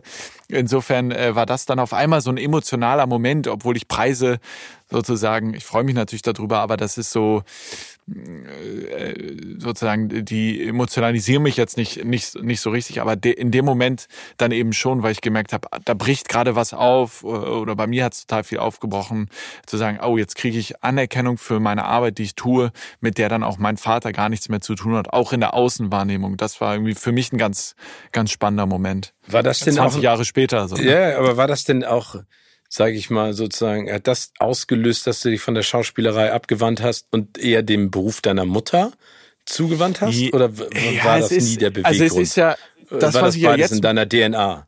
Ja, das beides in der DNA. Das, was ich jetzt mache, ist ja sozusagen die eigentlich die perfekte Kombination aus beiden vor der ja. Kamera stehen, so der, aus dem Schauspiel und ähm, dem journalistischen Interesse. Also ich habe ja ich habe ja auch studiert Politik und, und Wirtschaft und so weiter und äh, irgendwie das zu kombinieren, ähm, das ist mir dann auch erst klar geworden, als ich dann zum ersten Mal eine Talkshow moderiert habe, äh, dass das ja eigentlich gerade alles kombiniert sozusagen. Ähm, aber die Schauspielerei, ich habe halt damals nach dem Wunder von Bern die die mit 13 auf dem Höhepunkt die, die Karriere an den Nagel gegangen oder zumindest erstmal in den Schrank gestellt. Wer weiß, vielleicht, vielleicht öffne ich diesen Schrank ja nochmal irgendwann. Öffne den mal. Ähm, Versteck den Schlüssel nicht. Öffne den mal. ja, ich weiß nur nicht, ob's, ich weiß nicht, ob es nicht komisch wäre, wenn ich irgendwie, weiß nicht, Sonntagabends im, im Tatort den, den neuen Lover von äh, Till Schweigers Tochter spiele und dann äh, Montag Jens Spahn grillen muss. ich nee, weiß, ich weiß nicht, aber ob das die Zuschauer zusammenbekommen. Nee, ich glaube, glaube, der, der Punkt ist ja der, das ist ja sehr deutsch, ne? Äh, mhm. Du bist entweder Journalist oder Schauspieler oder du bist Sänger ja. oder Schuster. Das ist doch völlig Latte. Wenn du das Talent hast und es dir gegeben ist, diese Möglichkeiten auszuschöpfen, dann soll man das nutzen. Das kann ich nur jedem, der zuhört, sagen oder jeder. Nutzt es. Es ist doch egal. Ich finde, das ist genau das, was, was das Leben ja so lebenswert macht. Chancen nutzen. Ne? Also mhm. ich habe ein, ein mhm. Interview ge gehört mit, äh, mit äh, Stan Lee und mhm. Larry King. Ne? Zwei mhm. Ne, Stan Lee, der Creator des Marvel-Universums, Larry King, die größte Talkshow-Legende international, ja. die es gibt. Die haben gemeinschaftlich, beide tot, gemeinschaftlich beide über den Tod gesprochen. Und die Frage von Larry King war, an Stanley, hast du Angst vor dem Tod? Und dann hat er gesagt, nee, ich habe überhaupt gar keine Angst vor dem Tod. Ich möchte leben, ich habe keine Angst davor. Ich kann mir nur nicht vorstellen, dass danach nichts mehr ist. Mhm. Und das fand ich so spannend, weil er gesagt hat, ich kann mir das nichts nicht vorstellen, aber da ich weiß, dass danach nichts kommt, ne, also das kann mhm. jeder für sich selber interpretieren, fokussiere ich mich viel mehr auf die Chancen, die mir das Leben gibt. Und das fand ich total cool, weil genau so ist es ja. Ja, sehr schön. Gen äh, genau so ist es, aber ähm, ich werde auch, ich werde auch, um bei deinem Bild zu bleiben oder oder meinem den den Schlüssel zum Schrank bestimmt irgendwann, irgendwann noch mal wieder auspacken. Aber im Moment macht mir das ja so so viel Spaß, was ich ja, gerade mache. Du, ich will dich doch gar nicht hindrücken. Ich, nein, will nein, nur sagen, nein, dass ja, da alles passieren kann. Ne? es kann alles, kann alles passieren, aber ich glaube, es war damals, das wollte ich eigentlich sagen, ähm, der, der Ruhm war mir einfach ein bisschen zu viel. Das, also, das war verstehen. ja so eine, so eine Prä-YouTube-Social-Media-Zeit, das gab es damals alles noch nicht. Freu dich dann vielleicht auch ein bisschen drüber, dass es das Ja, total, äh, total. Ja, aber ich saß halt damals dann äh, bei Wetten das auf der Couch und das haben damals noch, ich weiß nicht, 13 Millionen Menschen äh, geguckt. Und dann war es über die Straße gehen schwierig. Und mit, mit 12, 13 wollte ich eigentlich nichts mehr als äh, im Fischerspark in, in Orten Fußball spielen und zur Schule gehen mit meinen Kumpels. Äh, und dass dann Leute kamen und Fotos gemacht haben und äh, die ganze Zeit ähm, und auch, auch nicht nur schöne Begegnungen ja. äh, waren. Also in der Schule wurde es auch schwieriger.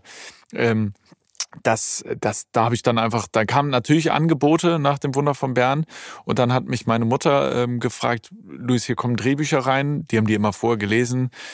Hier wäre eins, was wir gut finden.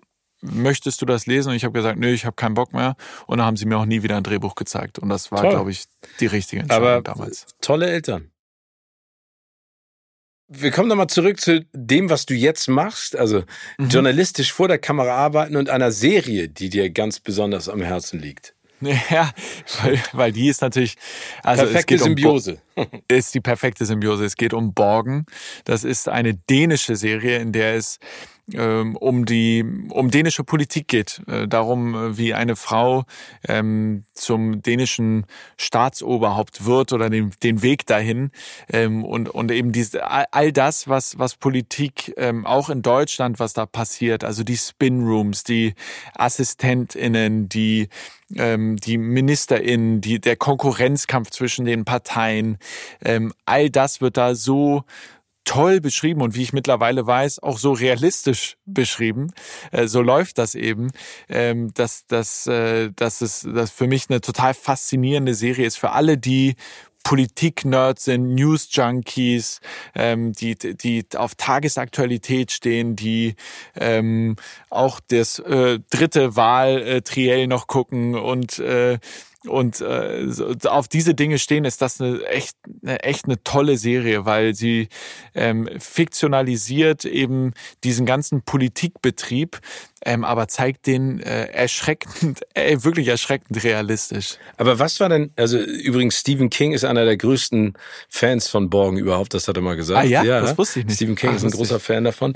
Ähm, du hast es eben gerade gesagt, wie du im Nachhinein rausgefunden hast, wie nah diese mhm. fiktionale Serie an der an der Wahrheit ist oder an der Realität. Also es gibt ja, ja auch, also ich sage jetzt mal House of Cards ist ja auch eine mhm. Show, ähm, über die, wo ganz viele Leute sagen, genauso ist der US-Wahlkampf auch, genauso intrigant, genauso viele Machtspielchen. Ja, nur dass bei House of Cards äh, er irgendwann zu einem richtigen Mörder wird. Ja, ja, genau. Ja, okay. Ja, aber das ist dann leider dann, glaube ich, geschuldet, dass sie irgendwann nicht mehr wussten, ja. was sie da erzählen sollten. Ja. Äh, aber wenn du wenn du so etwas siehst, ne, und manchmal ist es mhm. ja auch schön zu sagen, ach, das ist eine fiktionale Serie. Das ist ja super. Mhm. Tue ich einfach mal ab. Das ist ja das Problem bei Dokus. Aber wenn du ja. sowas siehst und dann äh, jetzt das auch zu deinem Beruf gemacht hast und einfach feststellst, das ist genauso. Wie desillusionierend ist das? Oder ist es motivierend, deine Arbeit noch mehr, sag ich mal, noch intensiver zu betreiben?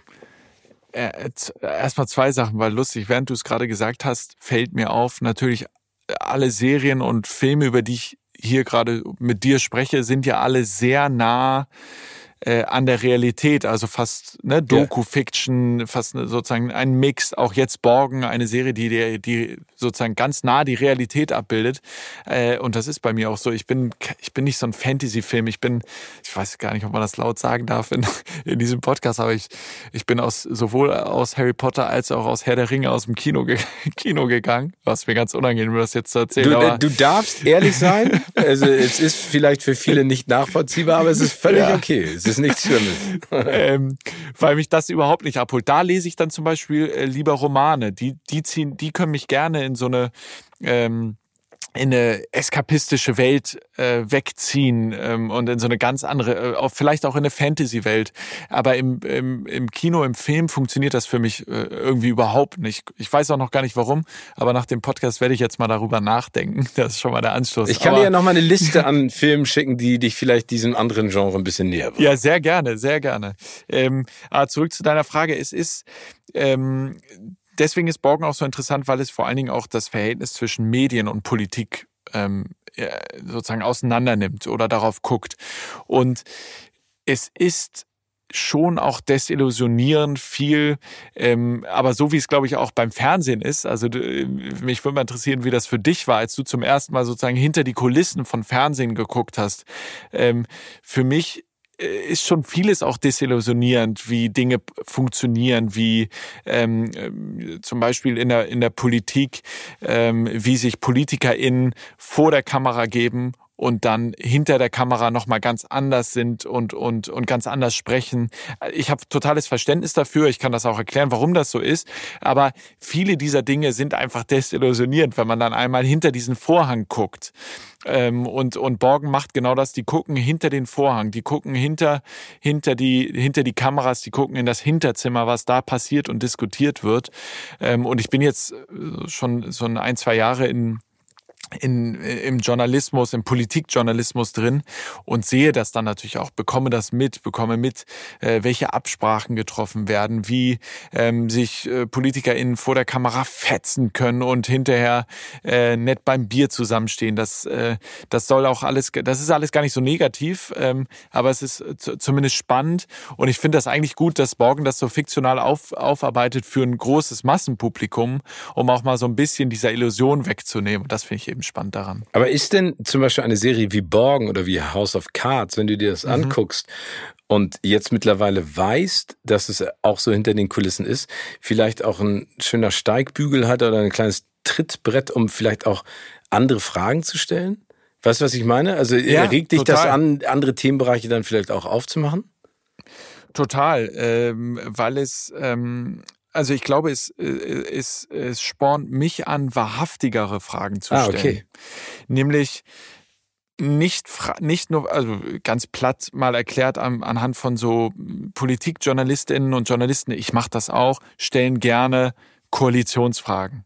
Wer mit wem koaliert und wer nicht und taktische Fragen, polittaktische Fragen, äh, sagt die Person Folgendes, um der Konkurrenz zu schwächen und, und, und. Das sind alles so taktische Fragen, an, an die, die aber mit Wahrhaftigkeit meine ich eben Fragen, die ähm, an den Kern politischer Entscheidungen gehen. Warum entscheidet ein Politiker, eine Politikerin äh, bestimmte Dinge, ähm, ähm, aus welcher Motivation heraus, welche Konsequenzen hat das? Das sind eigentlich ja die wirklichen inhaltlichen Fragen, die, die auch oft gestellt werden, aber die, ähm, die ich immer mehr sozusagen stelle, je weiter ich wegkomme von diesem polittaktischen ähm, Blabla oft. Und, und, äh, und Borgen äh, ist genau das. Da geht's sehr wenig um Inhalte, tatsächlich. Ähm, sozusagen die Politikerin, die da porträtiert wird, die ist eine inhaltsstarke Frau. Ähm, aber man sieht immer mehr, wie sie sich verkämpft, eigentlich in taktischen Zügen. Äh, so, genauso ist es ja bei House of Cards auch. Äh, da geht's eigentlich nur noch um Machterhalt, ähm, ganz wenig um Inhalte. Und ich glaube, zumindest mich spornt das an, zu sagen, nee, lass uns über wahrhaftige Inhalte sprechen, weil das ist am Ende das, was, was den Unterschied macht für die, für die Menschen. Und über die taktischen Dinge lese ich trotzdem natürlich gern den achtseitigen Spiegelartikel, wo sie hinter die Kulissen gucken und nochmal beschreiben, äh, wie sich die Generalsekretäre hinterher äh, im Green Room nochmal abgesprochen haben und so weiter. Das, das finde ich auch alles spannend. Das ist für mich wie Sport gucken. Aber, ähm, aber die Wahrhaftigkeit über Inhalte zu sprechen, die auch, das ist, das ist schwer, ähm, weil, das, weil das nicht die offensichtlichen Fragen sind. Aber das, äh, das ist sozusagen der Ansporn, den ich auch aus solchen Serien dann ziehe.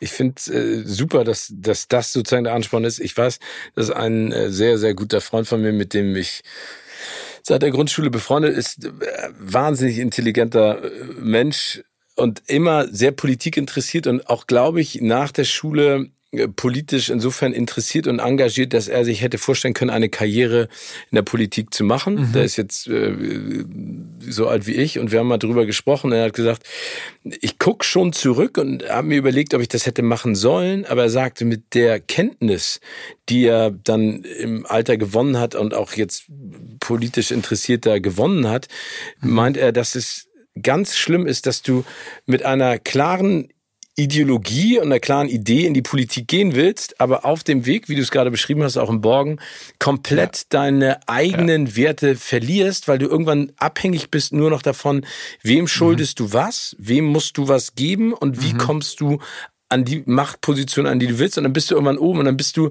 im Prinzip nur noch so ein Spielball zwischen unterschiedlichen mhm. Äh, Parteigranten oder auch mhm. der, der Außenwahrnehmung. Und er meinte, das fand er so schlimm. Und das hätte er, also im Nachhinein sagt er, ich bin so froh, dass ich es nicht gemacht habe. Und das ist ja eigentlich viel schlimmer, oder? Das ist, ich, also man muss dazu sagen, das ist natürlich kein Automatismus. Ne? Es gibt auch, äh, ich glaube, das passiert häufig und viel, gerade wenn man sich in Parteien, wenn man diese Ochsentour machen muss, von ganz unten anfangen, sich hochkämpfen, das ist ja ein enormer Konkurrenzdruck, äh, der da herrscht und, und eben genau das, was du beschreibst. Du musst Seilschaften äh, machen, du musst äh, anderen Leuten Gefallen tun, dafür äh, tun sie dir wieder Gefallen und, und, und häufig kommen dann gehen dann Inhalte sozusagen, werden nachgelagert. Ähm, aber das passiert natürlich nicht automatisch, sondern ähm, man entscheidet sich, glaube ich, auch dafür. Und es gibt auch durchaus Politikerinnen und Politiker, ähm, bei denen ich sagen würde, Klar, die können das Machtspiel auch. Also jeder Politiker, jede Politikerin, die da ganz oben mitspielt, die in der ersten Reihe sind, das sind knallharte Machtpolitiker.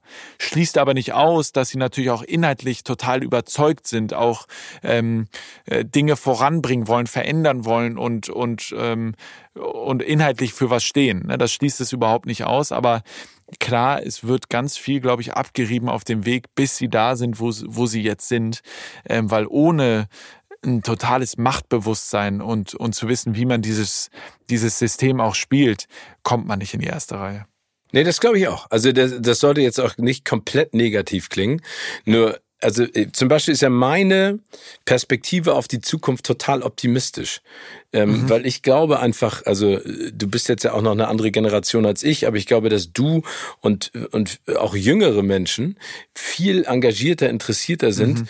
Und ich, ich habe das Gefühl, und vielleicht ist das auch Naivität oder Idealismus oder wie man es auch immer nennen möchte, aber dass in den nächsten fünf Jahren oder zehn Jahren wirklich ein kompletter Umbruch auch in den Parteispitzen ja. geschehen ja. wird, weil diese Altersstruktur, die da jetzt ist, hat nichts mhm. mehr mit dem zu tun, was kommt und was ja. auch wichtig ist für die Zukunft. Ja. Und äh, deswegen äh, äh, sehe ich gar nicht so schwarz, wie viele das sehen. Ich glaube, momentan gehen wir da noch mit äh, äh, Gummistiefeln durch den Schlick, aber irgendwann wird's dann auch ja, ein schöner Strand. Sehr, sehr, sehr, das ist ein sehr, sehr, sehr, sehr gutes Bild. Ich sehe es eigentlich genauso wie du. Ich hoffe nur, dass wir nicht zu lange mit Gummistiefeln durch den Schlick gehen, äh, so dass wir ähm, da nicht mehr rauskommen, sondern dass rechtzeitig sozusagen der Strand anfängt und wir aus dem Watt äh, mit mit Orientierung, bevor das Hochwasser kommt, äh, noch an den an den Strand gelangen, um um in dem Bild zu bleiben. Das ist Davor habe ich ein bisschen Angst, dass wir das nicht schaffen, aber grundsätzlich bin ich eigentlich auch bei dir und, und äh, total optimistisch. Kommen wir nochmal zur alles entscheidenden Frage. Bist du denn Team Kino oder Team Couch? Bin äh, zu 100 Prozent bin ich äh, Team Kino. Zu 100 Prozent? Ja. Wow, okay. Also, also ich, sag warum. Ich, ich, äh, also ich gehe, wann immer es geht, ins Kino.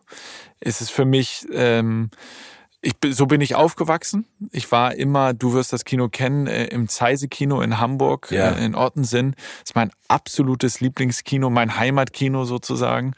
Ähm, es gibt auch Tage, da bin ich schon aus Berlin. Ich wohne jetzt in Berlin äh, zurzeit, sozusagen ich pendel oder bin viel in Berlin und äh, hab, gab schon Tage, da bin ich aus Berlin einfach nach Hamburg gefahren, um ins Zeise-Kino zu gehen. Ey, wirklich? Das, ja, das natürlich. Also man muss dazu sagen, das Zeise-Kino ist entstanden in einer alten Fabrik für Schiffsschrauben. Mhm. Also äh, so ein altes Backsteingebäude. Ähm, und das hat ist jetzt übrigens wird das geleitet von Matthias Elwart, der ja. ganz lange das Abaton-Kino gemacht hat. Und das genau. Abaton-Kino ist ja äh, zu einem äh, ganz häufig ausgezeichnet worden in Deutschland zu einem der besten Programmkinos und ich glaube sogar in Europa. Mhm. Also das ist jemand, der auch Film liebt und versteht. Ähm, aber das finde ich ja toll. Aber das heißt verlagerst du denn irgendwann, äh, du arbeitstechnisch Berlin, aber Herz in Hamburg, irgendwann wieder nach Hamburg oder Gen ist das? Genau so ist es. also, ja, ich bin jetzt in beiden Städten ähm, sozusagen zu Hause ähm, und so wird es, glaube ich, wahrscheinlich auch immer bleiben. Ähm, in Berlin ist mehr Arbeit und in Hamburg ist mehr äh, Abschalten und, und eben Dinge tun wie ins Kino gehen. Aber ich bin so 100% Kino, weil für mich wenig schönere Erlebnisse gibt, als kollektiv, also gemeinsam eine emotionale Reise zu machen. Gemein zu, sozusagen im Kollektiv zu spüren, da passiert gerade was. Und das hast du nur das hast du nur im Kino und du, du, du bist nicht abgelenkt, du konzentrierst dich nur auf das, was da vor dir passiert, ähm, wirst da reingesogen und, äh, und, und, und, und äh, für mich auch eins der schönsten Momente eigentlich immer, der Abspann läuft, der Film war womöglich so beeindruckend, dass alle noch sitzen bleiben, völlig geplättet, den Abspann zu Ende gucken, dann gemeinsam irgendwie aufstehen, dieses äh, Dinge einräumen, sammeln, nochmal gucken mit dem Handy, mit dem Licht unter den Kinositz schauen, liegt mein Schlüssel noch da, habe ich irgendwas verloren?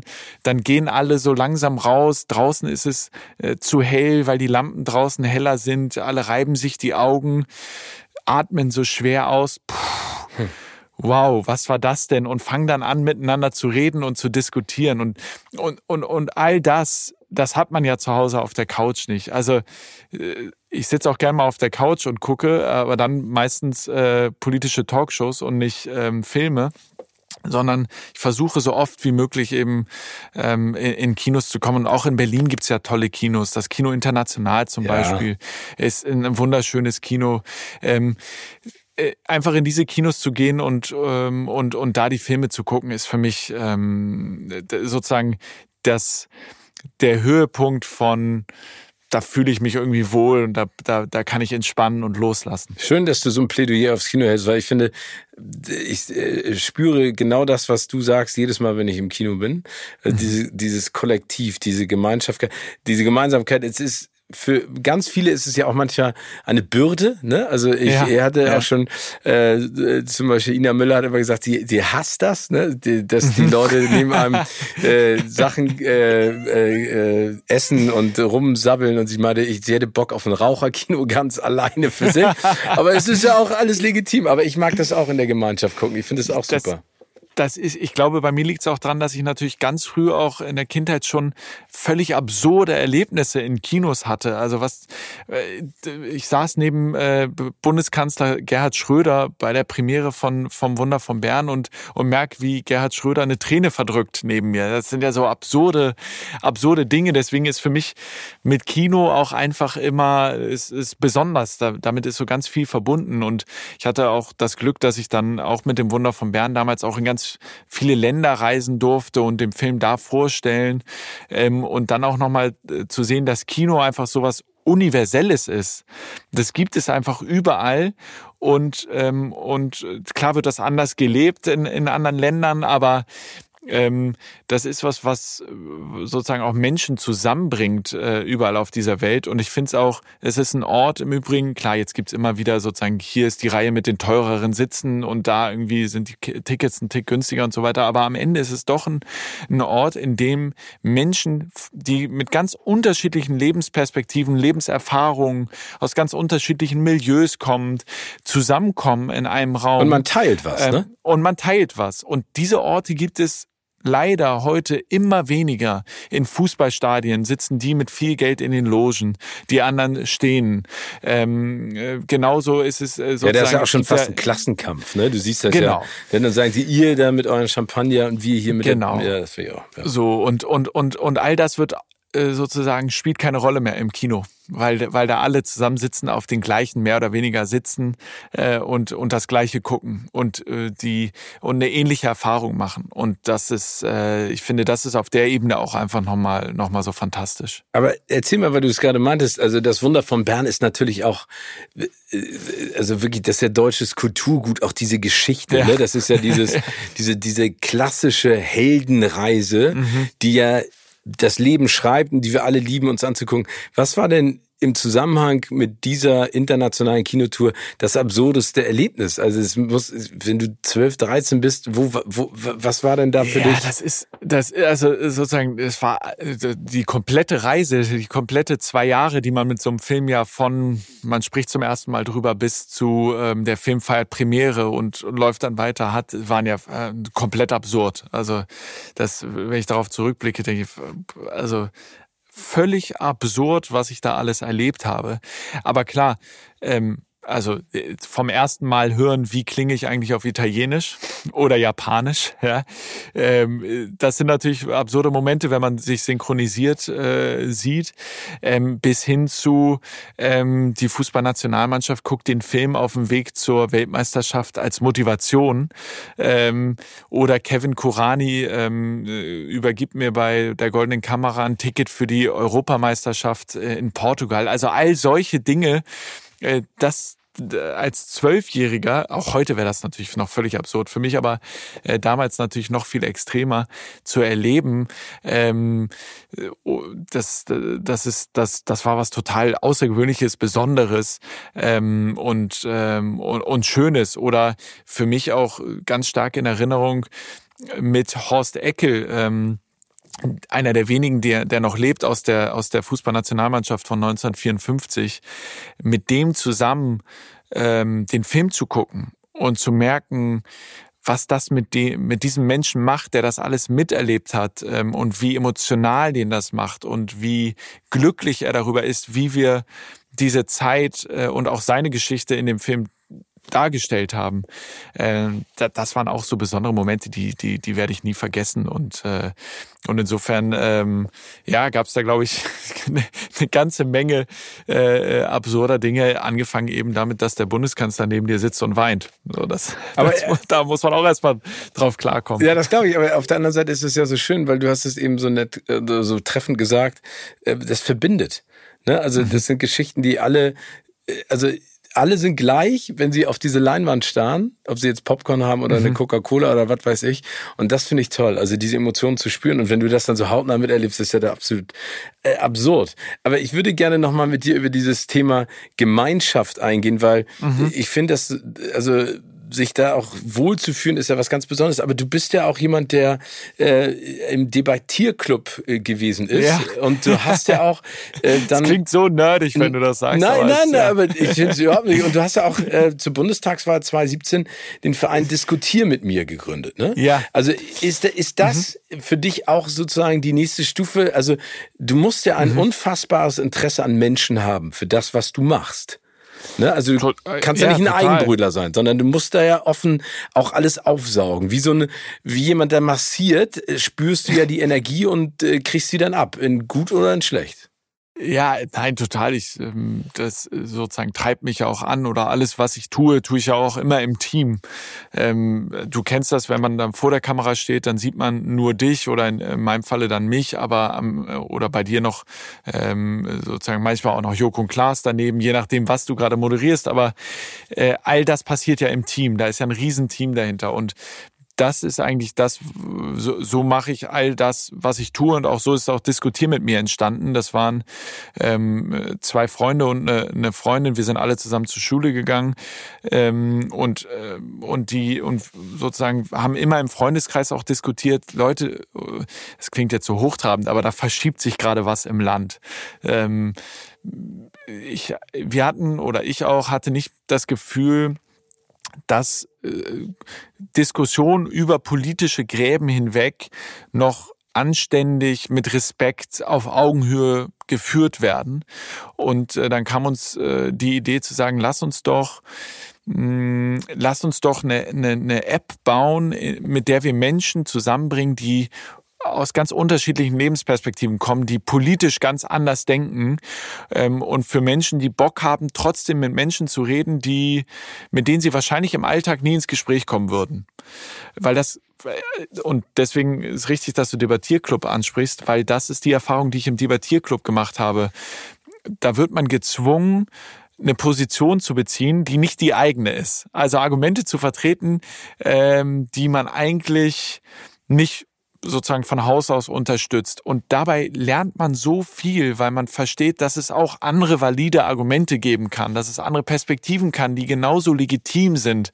Ähm, und im besten Falle hinterfragt man dann nochmal seine eigenen Argumente und Perspektiven. Und das ist das, was wir mit Diskutieren mit mir machen. Wir bringen die Menschen ins Gespräch ähm, und die unterhalten sich mal mit Leuten, die eine ganz andere Meinung haben. Weil ich weiß nicht, wie es dir geht, aber in meinem Freundeskreis zum Beispiel haben wir natürlich in den großen gesellschaftlichen, politischen Fragen schon relativ die gleiche Meinung, die gleiche Grundeinstellung.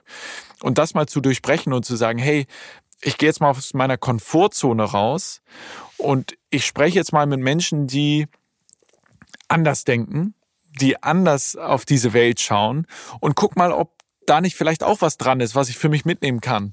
Oder guck mal, ob diese Perspektive nicht auch in Ordnung ist. Ähm, ich glaube, da, da ist was ganz, das ist was ganz Wertvolles, was, was auch anstrengend ist. Ja, nicht jeder hat äh, immer Bock, ich auch nicht, jeden Tag mit Menschen zu diskutieren, die ganz anders denken als ich selber. Aber es bereichert unglaublich oder mich bereichert es zumindest ähm, total immer auch diese das Gespräch zu suchen mit, mit, mit Menschen, die anders ticken und das der das letzte Satz auch viel Kraft, noch, ne? also. kostet viel Kraft, total. Ähm, aber das Schöne ist, und deswegen funktioniert das übrigens auf Twitter und Facebook und Co. nicht, weil da gibt's ja immer ein Publikum. Mhm. Jede Konversation, die du da führst, die hat ja ein Publikum. Leute, die applaudieren, wenn du besonders spitz äh, formulierst, wenn du ähm, einen besonderen Punch noch setzt. Ja, dann gibt's, dann hageln die Likes, dann funktioniert der Tweet besser und, und, und, und, und. Und bei uns, wir haben einfach das Publikum weggenommen. Es, ist ein, es sind einfach nur zwei Menschen, die sich miteinander unterhalten, chatten. ganz niedrigschwellig. Und ich glaube, das macht es am Ende aus, dass da niemand versucht, ähm, noch die bessere Punchline zu setzen, noch, ähm, noch härter zu sein, um irgendwelche Likes abzugreifen, sondern wirklich einfach zu konzentrieren, was denkt der Mensch, mit dem ich mich gerade unterhalte. Ich finde es total interessant, dass du das gesagt hast, weil man umgibt sich natürlich auch in seinem privaten Kreis oder Freundeskreis mit Menschen, die man sympathisch findet. Und meistens bedeutet das ja auch, dass man eine ähnliche Einstellung zu bestimmten Dingen hat und eine ähnliche Sicht auf die Welt.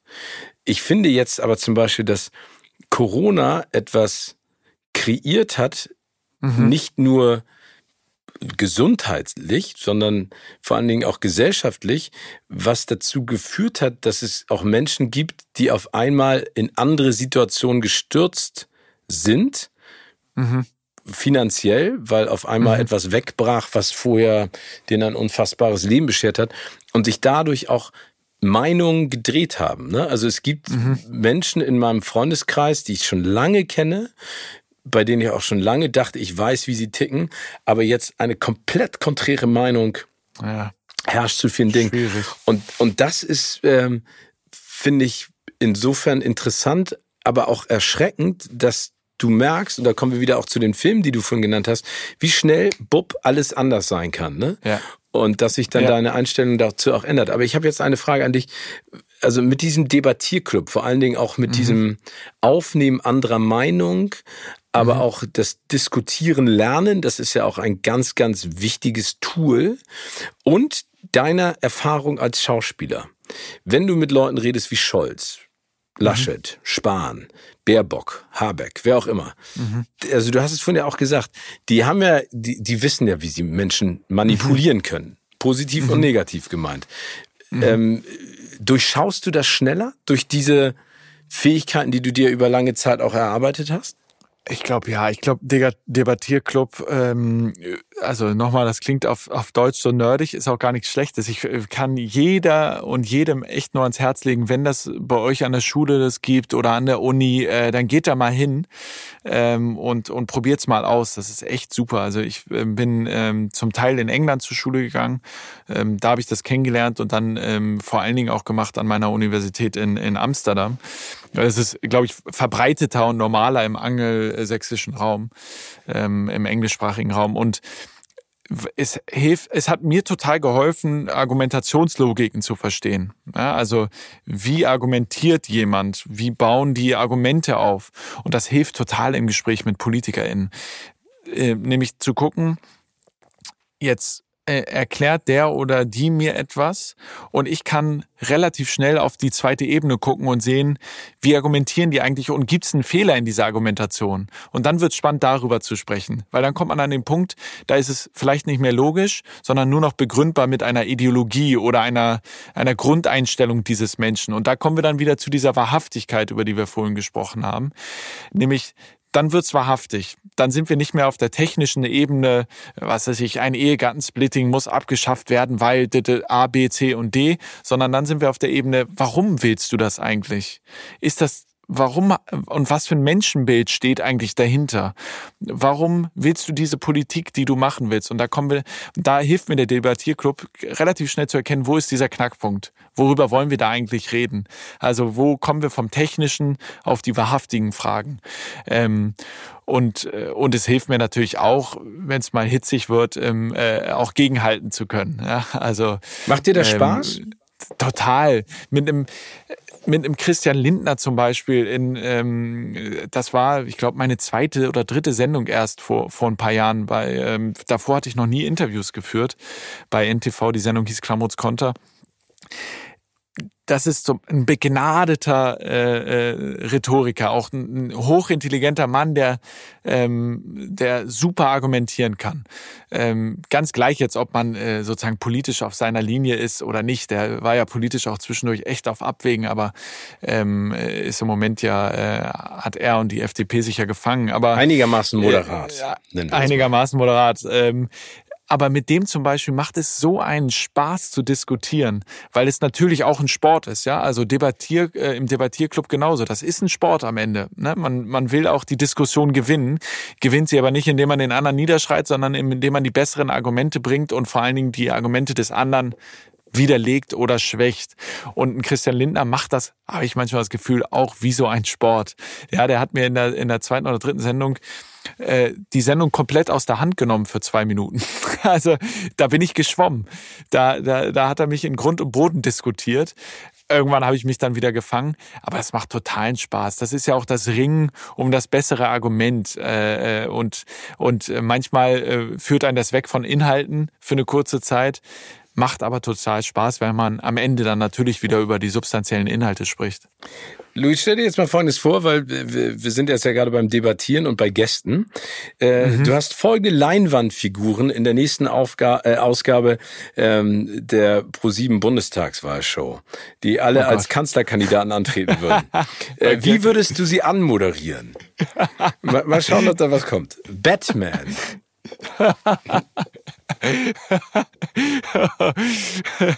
ja, ich überlege gerade, wie ich Olaf Scholz äh, äh, anmoderiert habe in der letzten Ausgabe der Bundestagswahlshow und gucke, was sich daraus äh, übertragen lässt auf, auf, auf Batman. Aber wahrscheinlich äh, irgendwie so.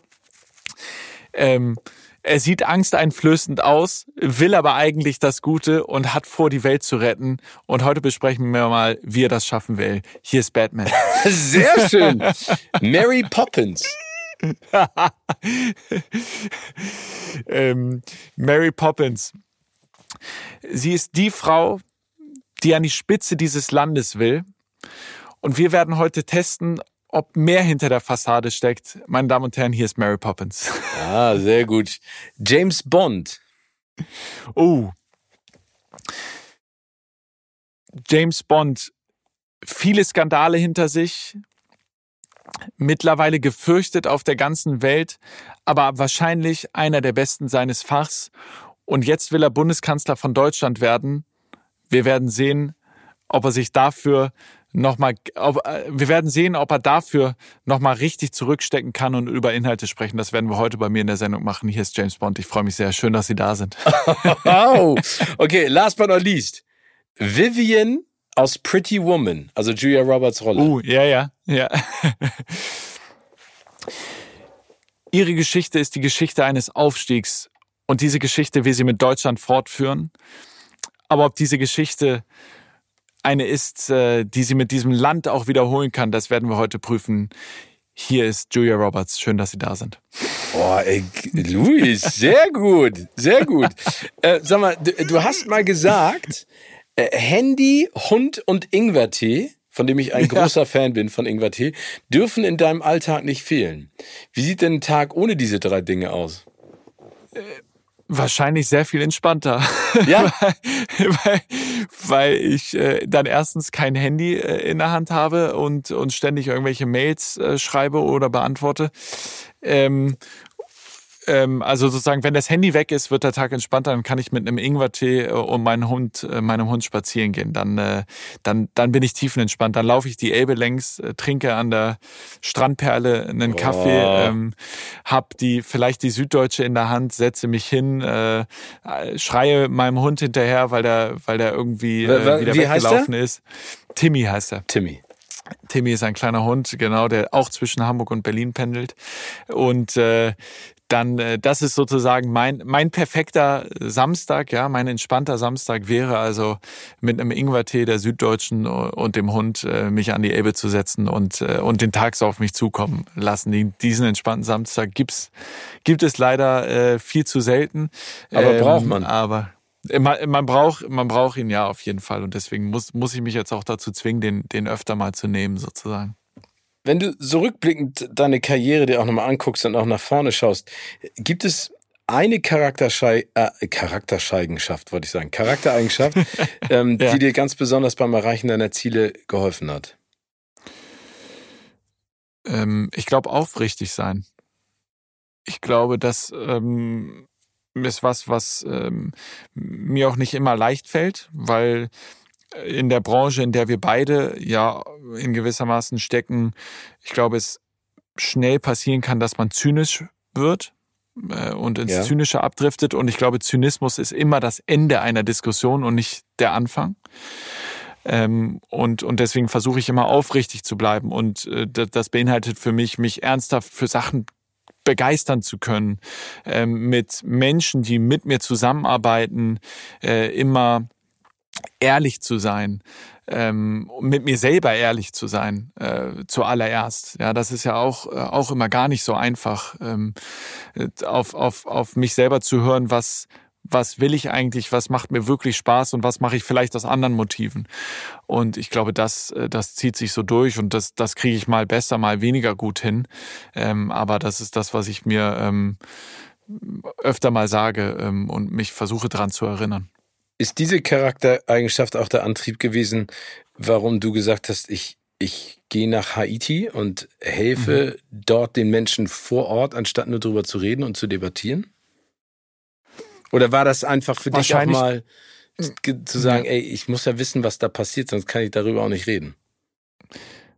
Wahrscheinlich, wahrscheinlich beides. Also ich habe für die ähm, während andere Zivildienst gemacht haben, habe ich für die SOS Kinderdörfer gearbeitet, ähm, auch in einer Art Zivildienst sozusagen, ähm, vor Ort in Guatemala und dann, als das Erdbeben in Haiti war, ähm, in Haiti. Äh, man muss dazu sagen, ähm, weil das auch nicht ganz unproblematisch ist, ne? wenn irgendwie Leuten, denen es ganz gut geht und auch immer ging, so wie ich, äh, dann auf einmal irgendwo hinfliegen, um dann da zu helfen. Äh, deswegen muss man dazu sagen, dass damals die Diskussion, ich war in Guatemala und die Fachkräfte aus ganz Mittelamerika wurden nach Haiti abgezogen, um da zu helfen. Und ich wurde gefragt und ähm, die Bedingung ich habe gesagt, ich mache das gerne, aber die Bedingung ist, dass ich da niemandem einen Platz wegnehme und dass ich da wirklich helfen kann. Und in der Situation konnte ich dann helfen, weil ich eben die, die Sprachen, also Deutsch, Englisch, äh, Französisch und Spanisch damals sprach. Französisch mittlerweile komplett vergessen, hm. aber äh, damals sprach und deswegen helfen konnte in der Koordination mit der Botschaft äh, und den verschiedenen Teams, die da waren. Insofern hatte ich da eine Aufgabe. Ich finde, das muss man, glaube ich, immer dazu sagen, weil, weil es ja viele gibt, die, sah, die irgendwie Bilder in den, im Fernsehen sehen und dann denken, oh, ich muss da jetzt hin und irgendwie helfen, äh, das aber oft gar nicht hilft. So, und, und als äh, klar war, meine Aufgabe da ist jetzt auch beendet, sozusagen, es braucht mich nicht mehr, bin ich auch sofort wieder, äh, wieder weggezogen ähm, oder äh, abgezogen worden, um da bloß keinen Platz wegzunehmen. Insofern. Wie hat dich das denn beeinflusst? Auch, äh, und, und das hat mich unfassbar geprägt. Also ich war damals 19 und ähm, wahrscheinlich auch ein bisschen zu jung für, für all das, was ich da erlebt habe. Ähm, muss man rückblickend wahrscheinlich auch so, so sagen. Ähm, aber das ist, da wird man aufs ganz Essentielle zurückgeworfen. Ne? Da geht es um, äh, da geht es um Leben und Tod. Je schneller und besser und effizienter da gearbeitet wurde, desto mehr Leben konnten gerettet werden. Ähm, und man wird auch, ähm, ich, ich muss darüber so technisch äh, leider reden, sonst, äh, sonst fange ich sozusagen, äh, so, sonst geht mir das auch zu nah, aber man, da geht es darum, einfach so viele Leben wie möglich zu retten, zumindest in der ersten Zeit. Da geht es um nichts anderes sondern einfach nur, wie schaffen wir es, so viele Menschen wie möglich äh, am Leben zu halten, aus den Trümmern noch zu ziehen. Ähm, und das, das prägt einen un unglaublich. Das sind natürlich Dinge, die, die, die werde ich auch nie vergessen und, und auch ähm, mit diesem internationalen Team wirklich Menschen, die von überall herkamen und alle das gleiche Ziel hatten, hier so schnell, gut, bestmöglich zu helfen. Das war auch eine, ähm, eine krasse Erfahrung, weil man sich natürlich in so einer Extremsituation einfach auch blind darauf verlassen können muss, was die anderen machen und das äh, und so ein, so ein Vertrauen, obwohl man die Menschen nicht kennt, da sein muss, sonst funktioniert das alles nicht.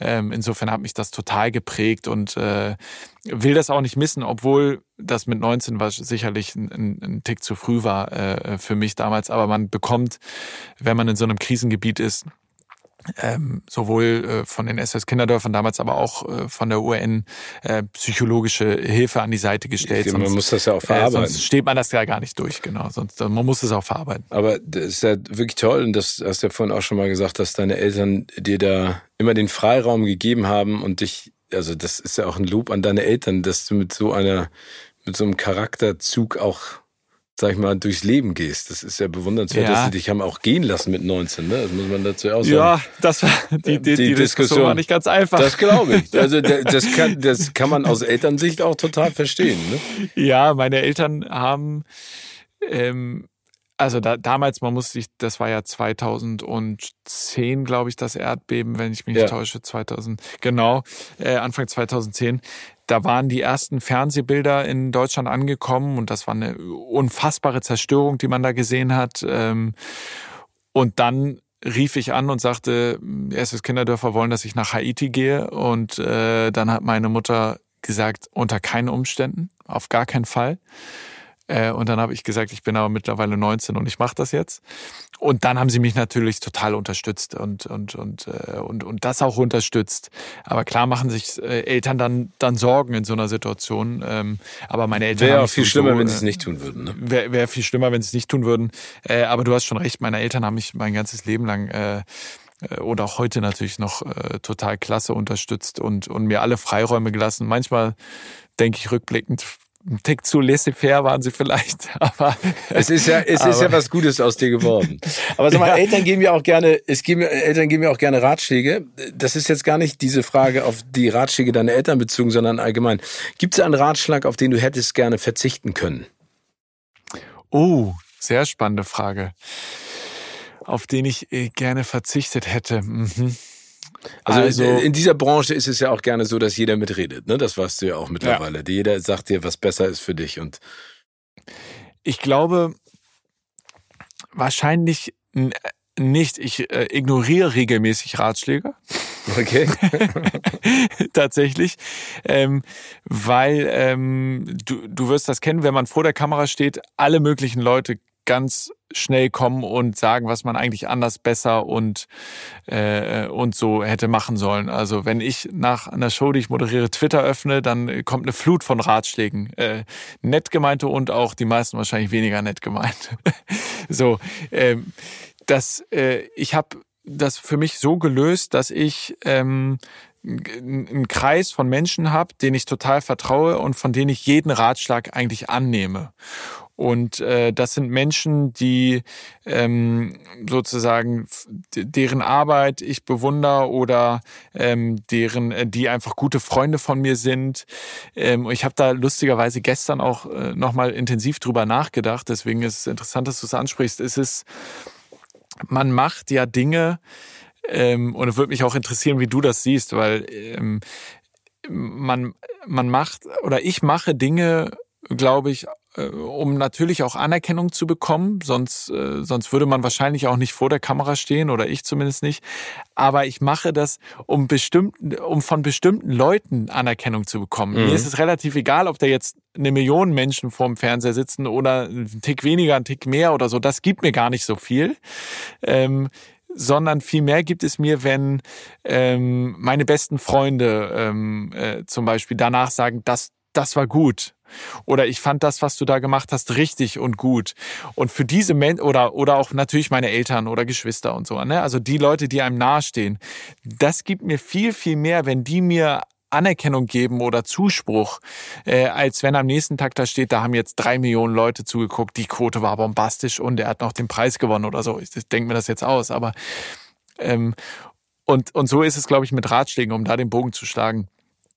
Die Ratschläge, die ich annehme, sind von den Menschen, ähm, die, die mir ganz nahe stehen. Und alles andere muss man, glaube ich, so ein bisschen, äh, bisschen ne? ausblenden. Ja. Es ist schwer, aber ich sehe es genauso wie du. Also man macht es, also wir alle haben eine narzisstische Veranlagung. Das ist auch eine Lüge, wer sagt, das ist nicht so. Aber ähm, mir geht's auch so. Also ich, ich glaube, dass man immer nach Anerkennung sucht. Und natürlich ist dieser Spielball der Emotionen bei uns ist die Quote, die auch nicht repräsentativ ist für das, was man qualitativ geleistet hat und wirklich wie viel, die quantitativ wie viele Leute wirklich am Ende Ja. geguckt haben. Ich glaube, das, äh, nach wie vor verstehe ich das System nicht. Aber das Nee. geht mir auch so. Also ähm, wenn meine Brüder oder meine besten Freunde, die alle ehrlich gesagt eher desinteressiert sind an dem, was ich mache, ähm, was aber auch okay ist. Sehr gesund. Ja, sehr Ja. gesund. Ähm, aber meine Eltern, das ist schon echt wichtig. Das ist total Ja. wichtig. Also es gibt so ein, so ein, so ein Circle of Trust, ganz eng. Da vertraue ja, ich total. Und, und, ja. und Klaas hat mal, Klaas hat mal in einem Podcast, ähm, ich glaube mit Matze Hischer, ich äh, nagel mich nicht drauf fest, aber äh, sowas gesagt wie, und das trifft auf mich auch total zu, man macht die Dinge, die man macht, immer um für bestimmt, also für einen selbst natürlich in, zuallererst, aber auch dann für bestimmte Leute. Und zu unterschiedlichen Lebensphasen sind das unterschiedliche Menschen. Mal ja. macht man sie, obwohl man das gar nicht so wahrscheinlich artikulieren würde oder auch in Gedanken gar nicht so hat aber mal macht man es, um bestimmte Leute aus der Schule zu beeindrucken oder äh, und so weiter. Und je älter man dann wird, desto klarer wird einem eigentlich, warum man die Dinge macht und von wem oder für wen äh, man sie macht und von wem der Ratschlag dann auch wichtig ist. Und ich glaube, jetzt bin ich so ein bisschen in so einer Phase, ähm, dass ich das, glaube ich, rausgefunden habe für mich und, und das gibt einem dann auch so ein bisschen Sicherheit, weil ähm, es prasselt ja so viel auf einen ein von außen, dass man dann, glaube ich, irgendwann sagen muss, Stopp. Von diesen Menschen, genau, Stopp. Ich weiß, von wem ich sozusagen das Feedback brauche und mir auch holen will und das ist ja auch wichtig. Was nimmst du nicht als Selbstverständlichkeit hin? Ich nehme das ganze Leben eigentlich nicht als Selbstverständlichkeit, ehrlicherweise, sondern dass ich das machen darf, was ich machen darf mit so vielen tollen Menschen tagtäglich. Äh, das klingt jetzt auch ein bisschen esoterisch, verzeih mir das. Ich bin wirklich weit weg von, von, von Esoterik, wirklich weit weg. Aber ähm, ich versuche morgens ähm, äh, und abends, ähm, das habe ich von meiner Mutter gelernt, die, ähm, als wir oder als ich im Bett lag als Kind, ist sie immer noch mal äh, gekommen, um gute Nacht zu sagen, hat das Fenster aufgemacht. Ich habe immer mit Kipp offenem Fenster geschlafen hat rausgeguckt. Mich, mich hat das als Kind total ungeduldig immer gemacht, weil sie dann wirklich, ja, manchmal vier Minuten, fünf Minuten am Fenster stand, einfach nur rausgeguckt hat. Ähm, weil sie dann immer über den Tag nachgedacht hat und was war heute eigentlich, was ist heute eigentlich alles Tolles passiert. Ähm, und das versuche ich auch immer zu machen. Ähm, und das macht einem relativ schnell klar, dass das alles gar nicht selbstverständlich ist und dass wir hier in Deutschland auch noch äh, in einer in einer Umgebung äh, leben, in der die Klimakatastrophe noch nicht äh, noch nicht so spürbar ist, wie sie äh, in anderen Teilen dieser Erde spürbar ist. Und und und und und. Und das aufs ganz kleine persönliche dann bezogen versuche ich, wenn es geht, morgens und abends ähm, mir einmal immer kurz diese Ruhe zu nehmen und und und mir das noch mal klar zu machen, dass das hier alles nicht so selbstverständlich ist. Und was für ein wahnsinniges Glück äh, ich habe, ähm, äh, so ein Leben zu führen, wie ich es gerade lebe. Das ist eine tolle Einstellung, tolle Idee. Muss man häufiger machen. Was würdest du als deinen größten Erfolg bezeichnen? Dass ich so einen äh, tollen Freundeskreis habe. Ich glaube, das ist ähm, das größte Geschenk. Das größte Geschenk und aber auch ein Stück Arbeit. Ähm, weil das auch, da sind wir wieder bei der Selbstverständlichkeit, das ist einfach nicht selbstverständlich und das ist ähm, und das ist äh, für mich auch sozusagen ein, ein Feedback-Loop zu sagen, ich bin ja eigentlich ganz okay. Sehr gut. Luis, kommen wir zur letzten Frage. Ich danke dir für dieses wunderbare, inspirierende, tolle Gespräch erstmal. Und ich, ich würde gerne von dir wissen, welcher bestehende Filmtitel, also kannst du auch einen ausdenken, passt mhm aktuell perfekt zu deinem Leben? Hui, lass mich kurz nachdenken. Ähm, der Borgen die Doku.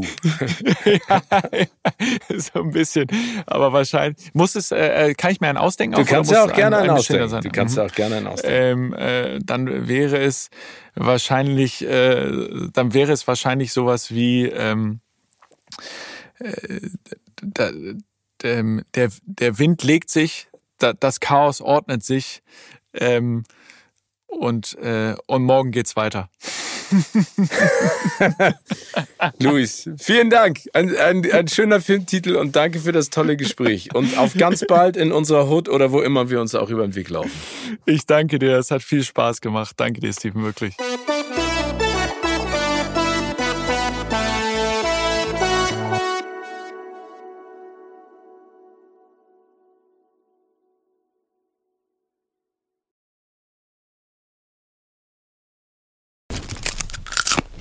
Kino oder Couch wurde euch präsentiert von unserem Kinopartner Sinistar.